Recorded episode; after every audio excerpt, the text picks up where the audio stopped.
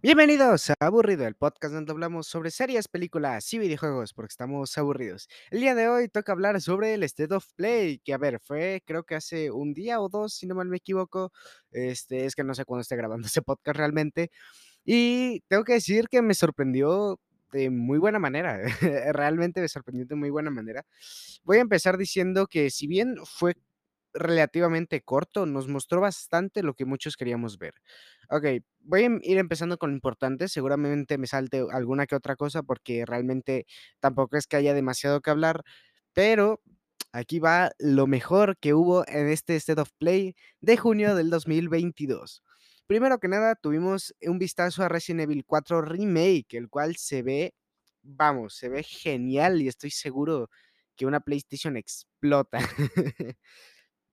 Vamos, o sea, es es maravilloso. ¿Cómo cómo describirlo? No sé, es como me da esas vibras de cuando salió Resident Evil 2 Remake, que también es un juegazo.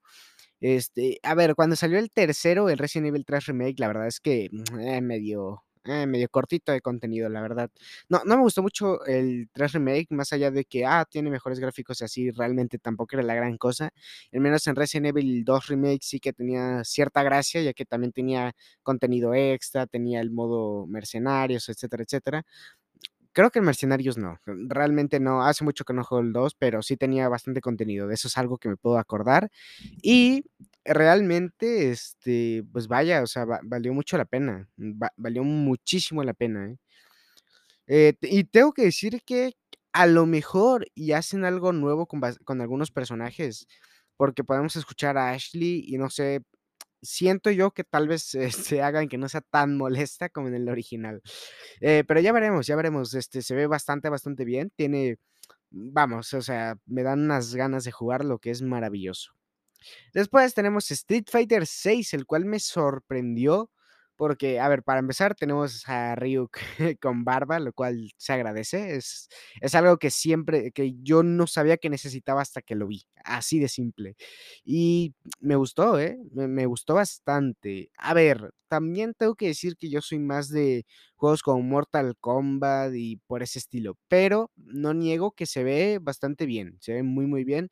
Y obviamente, si eres fan de Street Fighter, puede que te guste. Obviamente, tendremos que esperar un poco y también a ver las reviews, puesto que el 5, si bien sí gustó, tampoco fue la gran recepción, si no mal me equivoco, o creo que fue el 4, la verdad no recuerdo mucho en esa parte, pero sí tengo que decir que se ve prometedor, se ve muy, muy, muy prometedor.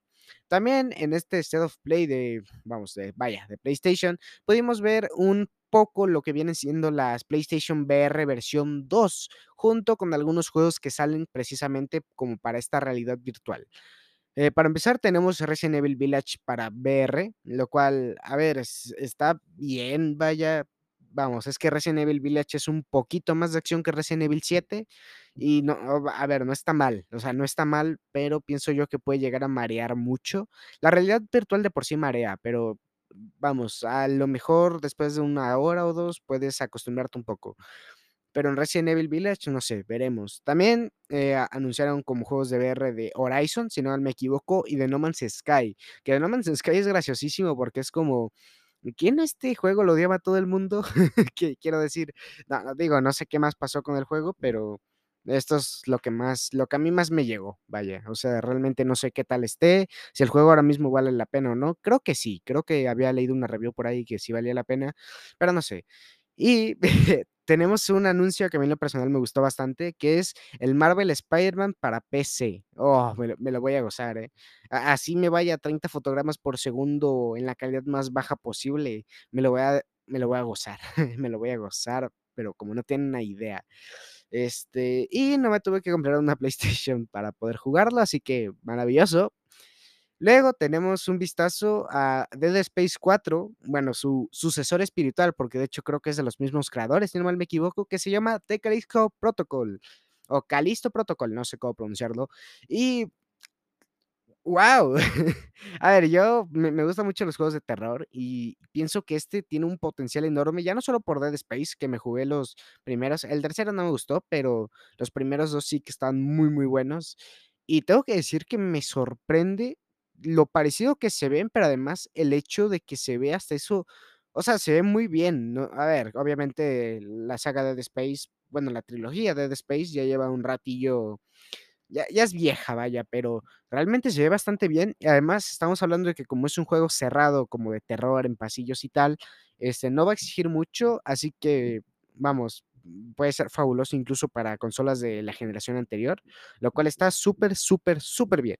Después tuvimos el vistazo de Stray, el juego donde controlas a un gato y al parecer te haces amigos de robots, es es raro, pero me dan ganas de jugarlo, ¿eh? Me dan muchísimas ganas de jugarlo. Y no sé, s supongo que eso se verá en en algún momento, pero vamos, le tengo ganas. Voy a comprárselo a un amigo y voy a jugar con él. O esperaré que un amigo se lo compre y juego con él. En cualquiera de los 2 casos, es de los pocos juegos que, vamos, no me compraría una PlayStation por él, pero se ve bastante, bastante interesante, lo cual me gusta. Y por último, pero no menos importante, tenemos un vistazo a Final Fantasy XVII, el cual se ve bien, se ve bien, se ve bien gráficamente. En la jugabilidad es lo que, vamos, no estoy muy seguro. Digo, hace mucho que no juego un Final Fantasy, el último que jugué fue el 9, si no mal me equivoco, o el 7. Creo que fue el 7 remake, realmente no sé cuál de los 2. No sé, a mí lo personal la saga de Final Fantasy no es como que me llame mucho la atención, no digo que sea mala saga, simplemente no es mi tipo de género. No, más bien no mi tipo de género, simplemente no mi tipo de juego, porque sí me gusta el RPG, pero vamos, que me quedo con una vamos, con un sabor de boca muy bueno, y quiero pensar, quiero esperar lo mejor, obviamente, en este E3, que vaya, no hay E3, pero como mínimo espero ver un juego superesperado. Quiero ver Perfect Dark, eso sí quiero ver en la conferencia de Microsoft y Bethesda. Perfect Dark es algo que espero, eh, muchísimo. Ah, pues vaya, ha quedado un podcast bastante cortito. Y bueno, voy a estar rellenando un poco para mínimo llegar a los 8 minutos.